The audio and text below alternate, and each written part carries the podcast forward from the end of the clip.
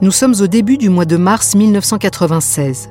Les indépendantistes tchétchènes lancent une offensive sur Grozny dans l'espoir de reprendre le contrôle de la capitale aux forces de la Fédération de Russie.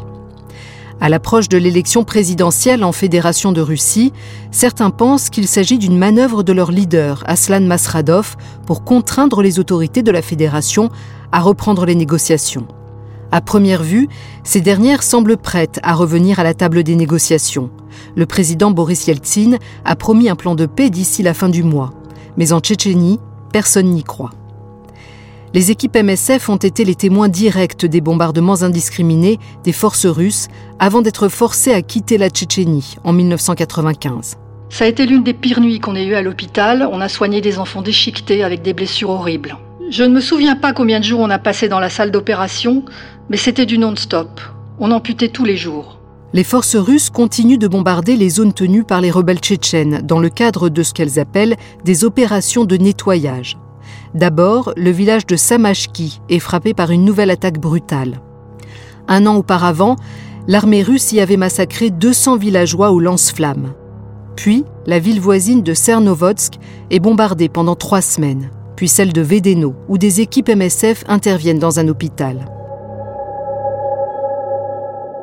À cette époque, le personnel international de MSF n'est présent que dans des structures de santé situées à Grozny, de l'autre côté de la frontière, au Daghestan, et en Ingouchie. Ces équipes entendent les bombardements incessants des villes tchétchènes situées juste de l'autre côté de la frontière. Chaque fois qu'elles essayent de s'y rendre pour porter secours aux blessés, les forces russes leur refusent l'accès. MSF et le CICR sont les seules ONG internationales à intervenir dans la région. MSF voudrait prendre la parole publiquement, mais la situation est extrêmement complexe. Quel est le meilleur moyen d'attirer l'attention du monde sur les souffrances de la population tchétchène sans mettre en danger le personnel national de MSF qui continue de travailler dans le sud de la Tchétchénie? Certains remettent en question la pertinence des efforts menés par MSF pour mobiliser les opinions publiques et faire pression sur les États membres des Nations Unies. Et alors que le risque d'enlèvement s'accroît, à quel point les équipes MSF sont-elles en sécurité dans le Caucase du Nord? Nous arrivons maintenant à un moment où 500 000 réfugiés cambodgiens, 500 000 civils massés le long de la frontière, risque d'un jour à l'autre d'être repoussés. Alors que des centaines de personnes se faisaient massacrer, en direct, on nous expliquait que tout allait bien. C'est du révisionnisme en temps réel, c'est un mensonge absolument monstrueux. C'est une politique délibérée, systématique, planifiée d'extermination. Vu la non-efficacité de cette aide, de facto s'entraîne une élimination physique de ces réfugiés. Un hôpital qui soigne des gens est un endroit qu'on ne doit pas bombarder. Even war has rules. Vous écoutez Prise de parole publique de Médecins sans frontières, crimes de guerre et politique de terreur en Tchétchénie 1994 à 2004, un podcast de MSF. Je m'appelle Asia Chiab. Épisode 2 Loin de la paix. En avril 1996, les villes de Samashki, Cernovodsk et Vedeno, dans le sud de la Tchétchénie, sont complètement dévastés. Le personnel international de MSF a toujours interdiction d'entrer dans ces villes. Ils commencent à se sentir désemparés. Alors, en accord avec leurs responsables au siège, les équipes décident qu'il est temps de témoigner publiquement. Mais comme toujours, il n'est pas évident de prendre la parole publiquement alors que des équipes locales continuent de travailler dans un environnement aussi dangereux. S'engage alors une discussion difficile et souvent très intense pour déterminer la manière de présenter le sujet aux médias. Samantha Bolton, responsable de la communication de MSF International. On a fait une réunion pendant une journée entière à Piatigorsk en Russie. Presque toute l'équipe était là. C'était une réunion très difficile. J'ai dû vraiment manager ça pour essayer de trouver un accord parce que les équipes avaient peur. Elles voulaient parler, mais sans faire une grande conférence de presse. On a vraiment discuté de chaque mot je me sentais aussi très mal à l'aise parce que j'avais l'habitude de travailler plutôt en Afrique. Mais là, c'était différent d'un régime africain qui n'a aucun contrôle sur quoi que ce soit. Là, on avait affaire avec un régime très puissant qui n'avait peur de rien. Et puis, c'était toute notre enfance. Si pour nos parents, c'était les Allemands qu'il fallait craindre, pour nous, c'était les Russes. On avait tellement l'habitude d'entendre parler des services secrets, des téléphones sur écoute, etc. C'était de la paranoïa. J'étais donc très consciente de l'insécurité et des peurs des équipes. On a fait très attention. On a vraiment négocié chaque mot. On a discuté sur tout ce qu'ils sentaient à l'aise de dire et ce qu'ils ne sentaient pas. Je me rappelle que la coordinatrice de MSF France poussait beaucoup plus. Mais la coordinatrice de MSF Belgique, elle aussi, elle voulait très clairement parler. Mais elle devait être à côté de ses équipes. Et cela la mettait dans une position un peu difficile. Mais enfin, les équipes étaient écœurées par ce qu'elles voyaient. Elles étaient complètement d'accord sur la gravité de la situation. Il y avait des bruits qui couraient sur le fait que des femmes, des enfants étaient attachés sur les tanks, qui entraient dans les villages pour que les gens ne tirent pas sur les tanks. C'était complètement inacceptable pour tout le monde. Ce sont les volontaires qui avaient collecté toutes ces informations. Ils avaient mis beaucoup de cœur, d'émotion, d'énergie dans cette collecte de témoignages et de données médicales. Et c'était très important pour eux. Donc, au final, comme toujours à MSF, les désaccords et les discussions ont porté plus sur la forme que le contenu. La vraie question est toujours la même. Qu'est-ce qu'on va faire avec cette information? Finalement, les sections belges et françaises décident d'organiser un court briefing avec la presse internationale autour d'un petit déjeuner. La crainte est qu'une conférence de presse plus grande n'attise les tensions avec les autorités russes et mette en péril les équipes sur place. L'élection présidentielle approchant, les médias russes ne sont pas conviés pour réduire les risques de sécurité sur le terrain. Les employés locaux et internationaux qui le souhaitent sont autorisés à quitter la mission. La veille de la rencontre, un ambassadeur avertit MSF qu'il a reçu une lettre de la part du ministre de l'Intérieur de la Fédération de Russie. On y lit qu'en raison de la présence de forces rebelles incontrôlées, le gouvernement russe n'assurera plus la sécurité des équipes humanitaires internationales dans le Caucase du Nord. MSF perçoit ces propos comme une menace. Samantha Bolton nous raconte. Le représentant de l'ambassade en question nous a dit, vous devez absolument annuler cette conférence de presse. On s'est réunis en cellule de crise avec Eric Gomard, le directeur général d'MSF Belgique, et les équipes pour savoir ce qu'on allait faire. Ils m'ont demandé, qu'est-ce que tu en penses? J'ai dit, il faut absolument continuer et montrer qu'on a reçu une menace indirecte. J'ai une journaliste avec qui j'ai un bon contact, à qui je peux confier ce rôle. Je suggère qu'on l'invite un peu en avance parce qu'on ne veut pas lui parler au téléphone et qu'on lui donne la lettre et qu'elle dise qu'elle l'a reçue d'une ambassade. À la conférence de presse, elle montrera la lettre en posant la question. Est-ce que vous êtes au courant de cette lettre envoyée par le ministère des Affaires intérieures à une des ambassades? Et voilà ce que le texte dit. Elle lira la lettre devant toute la conférence de presse pour que ça soit public. Et nous allons répondre après à cette question. Est-ce que vous considérez qu'il s'agit d'une menace du gouvernement russe? Le plan fonctionne et cette lettre est perçue pour ce qu'elle est, une menace. MSF la transmet aux journalistes en l'accompagnant d'un rapport intitulé Tchétchénie, loin de la paix. Il contient des témoignages directs sur les massacres. Ces informations sont reprises par de nombreux médias. Éric Gomer, directeur général de MSF Belgique, s'exprime lors de cette rencontre. MSF a pensé euh, judicieux d'organiser une conférence de presse à Moscou pour dénoncer les massacres, les violations de droits de l'homme et les massacres de populations civiles par des bombardements à large échelle dans différents villages euh, de Tchétchénie. Cette euh, conférence de presse était menée par MSF Belgique et MSF France euh, conjointement. On a dit les choses de façon très claire devant une masse de journalistes. Il y avait pas mal d'intérêt, je dois dire, parce que la guerre en Tchétchénie était très peu connue. C'est une région particulièrement isolée du monde.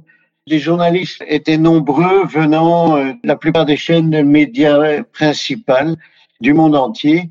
Et donc, euh, cette euh, conférence de presse a eu énormément d'écho par la suite. Précédemment, nous avions écrit aux différents présidents du G7 pour dénoncer, encore une fois, ce qui se passait en Tchétchénie. Ceci était avant la conférence de presse, qui nous a valu une lettre de réponse du euh, président Clinton à l'époque, qui nous donnait raison euh, dans sa lettre, disant qu'il se sentait fortement concerné par ce qui se passait en Tchétchénie, qu'il allait adresser cette question avec euh, le président Eltsine, Sinédier. Cependant, les journalistes sont bien plus nombreux que prévu au petit déjeuner, qui se transforme en une véritable conférence de presse. Certains membres de MSF, en particulier ceux restés sur le terrain, s'en inquiètent. Selon certains, la décision de ne pas inviter les médias russes a eu un effet discutable. Mais il y a une autre inquiétude. Les critiques formulées par MSF sur le comportement des forces de la Fédération de Russie ont un retentissement qui dépasse ce que les équipes avaient anticipé. Samantha Bolton. Les volontaires étaient proches des équipes locales qui leur demandaient de témoigner et qui sentaient que c'était leur devoir de le faire. Mais ils avaient peur que ce témoignage soit manipulé dans le contexte des élections. On a donc décidé de ne pas alerter la presse russe. On s'est vraiment tenu à ce qu'on avait décidé. Et de ce point de vue-là, on a bien réussi. Il n'y avait rien dans la presse russe ou très peu. Mais je ne sais pas si c'était la bonne stratégie. Lorsque les volontaires sont repartis en Tchétchénie, les équipes locales leur ont dit que personne n'avait entendu parler de ce qu'on avait fait. Parce qu'en général, personne là-bas n'écoute les informations sur la BBC ou RFI. Or, ça n'a presque pas été repris dans la presse russe. Donc, personne n'a rien entendu. Et tout cet effort semblait en vain si l'on considère que l'une des raisons majeures de cette communication était de satisfaire le personnel tchétchène qui voulait qu'on parle du sort des Tchétchènes. Je pense aussi que ça a participé à renforcer la peur des volontaires sur place. En effet, euh, n'ayant pas entendu des réactions officielles, n'ayant pas entendu à la radio et rien dans la presse euh, locale, ils se sont imaginés un tas de choses. C'était comme un fantasme. Qu'est-ce qui se passe derrière? Enfin, euh, quand on fait une déclaration publique, euh, autant le faire complètement public et retirer les équipes. Je pense que là, on a fait un peu un compromis. Il ne faudra pas longtemps à certains à MSF pour remettre en cause la pertinence de cette conférence de presse. Tout au long de l'année 1995, les travailleurs humanitaires sont de plus en plus exposés au harcèlement et aux violences. Lors de deux incidents distincts, les véhicules de MSF Belgique sont la cible de tirs d'un char russe et d'un hélicoptère. Les bases de MSF sont constamment attaquées, le personnel se retrouve pris dans des embuscades et victime de vols à main armée. Les équipes commencent à quitter certaines régions. En janvier 1996, un membre du personnel de MSF Belgique est pris en otage dans le sud de la Tchétchénie. Il est libéré au bout de quelques heures, mais cet événement ne présage rien de bon. En avril, trois autres membres de MSF Belgique sont kidnappés à proximité de Grozny. Le coordinateur est libéré quelques heures plus tard. Une rançon a été demandée. Les deux autres otages, une administratrice et un interprète, sont retenus pendant deux semaines avant d'être libérés. Au sein de la section belge et plus largement de MSF, on commence à envisager la possibilité d'un lien entre cet enlèvement et les accusations publiques lancées par MSF lors de la conférence de presse à Moscou le mois précédent.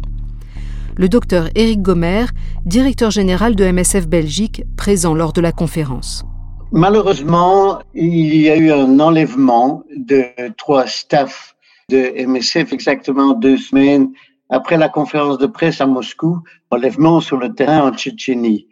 L'équipe de Tchétchénie, qui euh, avait marqué son accord pour cette conférence de presse, à ce moment-là, a dit que c'était probablement à cause de ce témoignage que j'avais fait à Moscou euh, pour la conférence de presse que la prise d'otage s'était passée. Moi, je venais de revenir à Bruxelles venant de Moscou, car euh, il y avait notre assemblée générale qui démarrait. Donc, je n'avais pas d'autre choix que de reprendre un avion, malgré l'Assemblée générale où, en tant que directeur général, j'étais censé assister. Je reprends un avion dans l'autre sens pour repartir en Tchétchénie et tenter de régler la situation euh, sur place. Je me sentais coupable, bien sûr, et me disais, quel idiot, je n'avais jamais pensé qu'ils allaient faire ça, et à distance, ça me paraît absolument évident. Mais une fois sur place, parce que en fait, euh, j'ai été mené à discuter euh, directement avec les preneurs d'otages, Je me suis rendu compte d'abord que les enlèvements sont un sport euh, national. Là-bas en Tchétchénie, c'est une habitude pour euh, récolter l'argent, mais ensuite, mon expérience du terrain contredisait mes assumptions du début. La logique aussi nous dit que si ils avaient travaillé sous instruction, ils n'auraient pas relâché les otages aussi rapidement et nous aurait fait durer les choses beaucoup plus longtemps pour s'assurer qu'MSF quitte la Tchétchénie et ne puisse plus être de ce qui se passait. Mais le conflit baisse en intensité. Les séparatistes tchétchènes proclament leur victoire sur l'armée russe en août 1996. Un accord de cessez-le-feu suivi d'un traité de paix sont signés. Les forces russes se retirent temporairement du pays. Cependant, avec ou sans la guerre, les menaces, attaques à main armée, vols et tentatives de kidnapping se poursuivent tout au long de l'année 1996. En décembre, six membres du personnel du Comité international de la Croix-Rouge sont assassinés dans leur sommeil. Les programmes de MSF ferment un par un pour des raisons de sécurité. À la fin de l'année, il n'y a plus de personnel international de MSF en Tchétchénie. Le docteur Alain Deveau, responsable de programme de MSF Belgique, se souvient de l'ambiance au sein de MSF après l'assassinat de leurs collègues du CICR. À ce moment-là, on a décidé de mettre la pédale douce et je suis allé en Tchétchénie pour effectuer une dernière visite et replier les équipes sur le Daghestan. Nous étions encadrés par des hommes de Mashkadov, qui était le chef d'état-major de l'armée tchétchène rebelle. Ils étaient armés jusqu'aux dents et nous avions une voiture de chaque côté de la nôtre pour nous protéger et aussi nous éviter d'être enlevés. On a donc replié tout le monde sur euh, au Daghestan. Et nous avons continué à intervenir avec des équipes de Tchétchènes qui vivaient sur place et qui voulaient continuer à travailler pour leur peuple.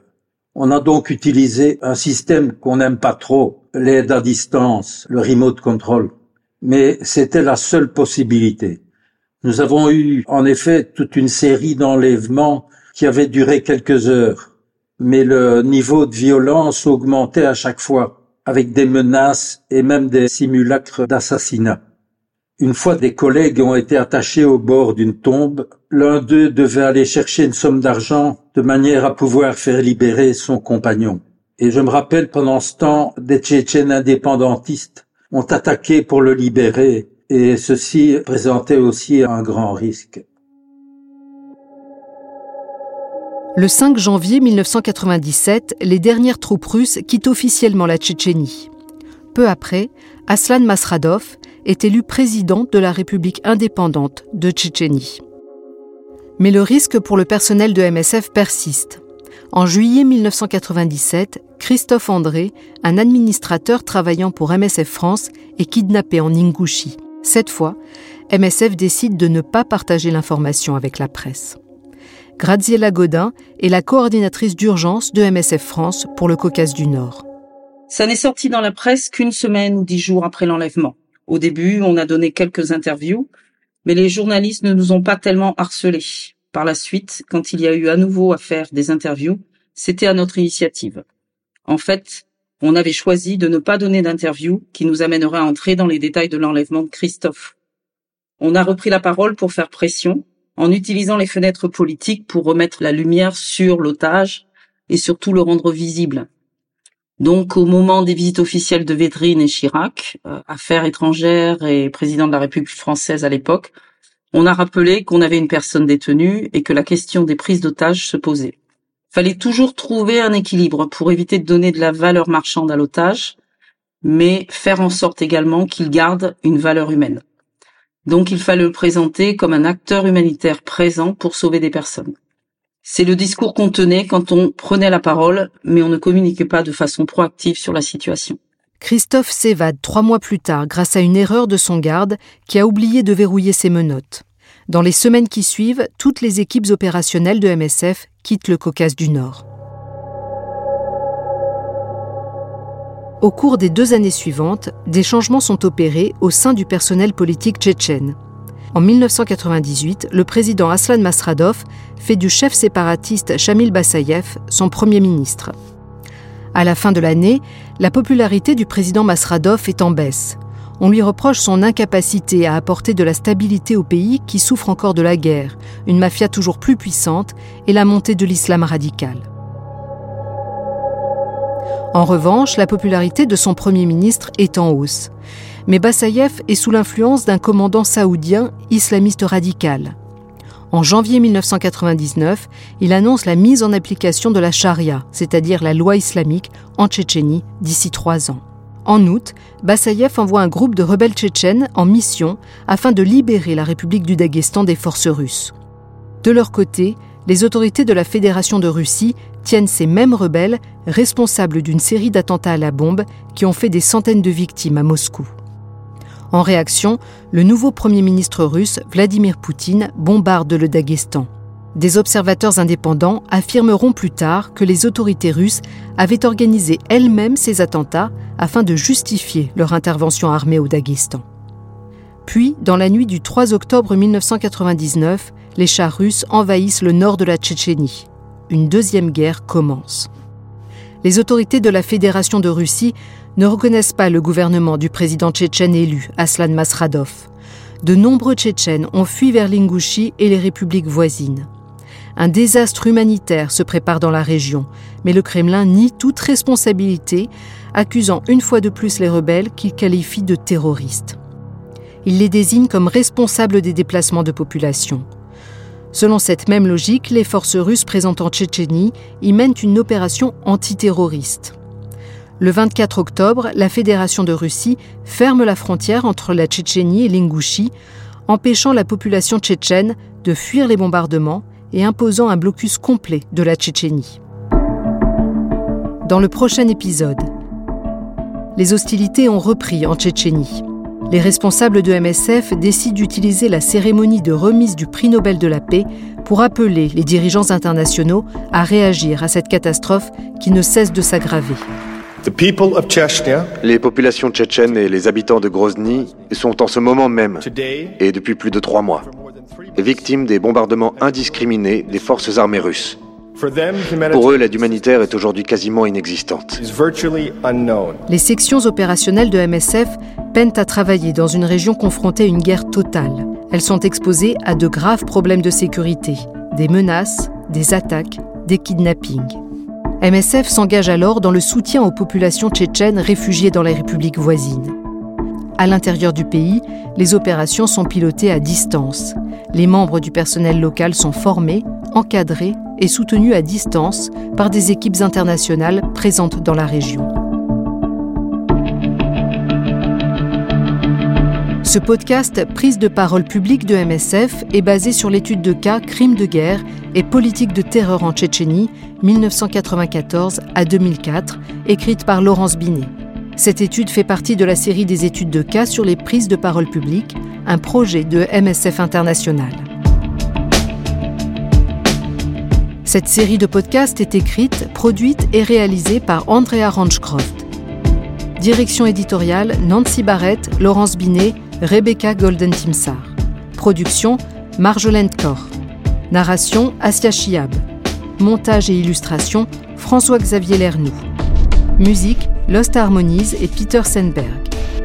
Tous nos remerciements à Samantha Bolton, Dr Alain Deveau, Dr Éric Gomer et à Graziella Godin.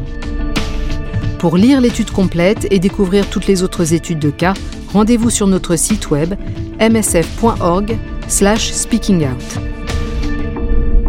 Merci de nous avoir écoutés.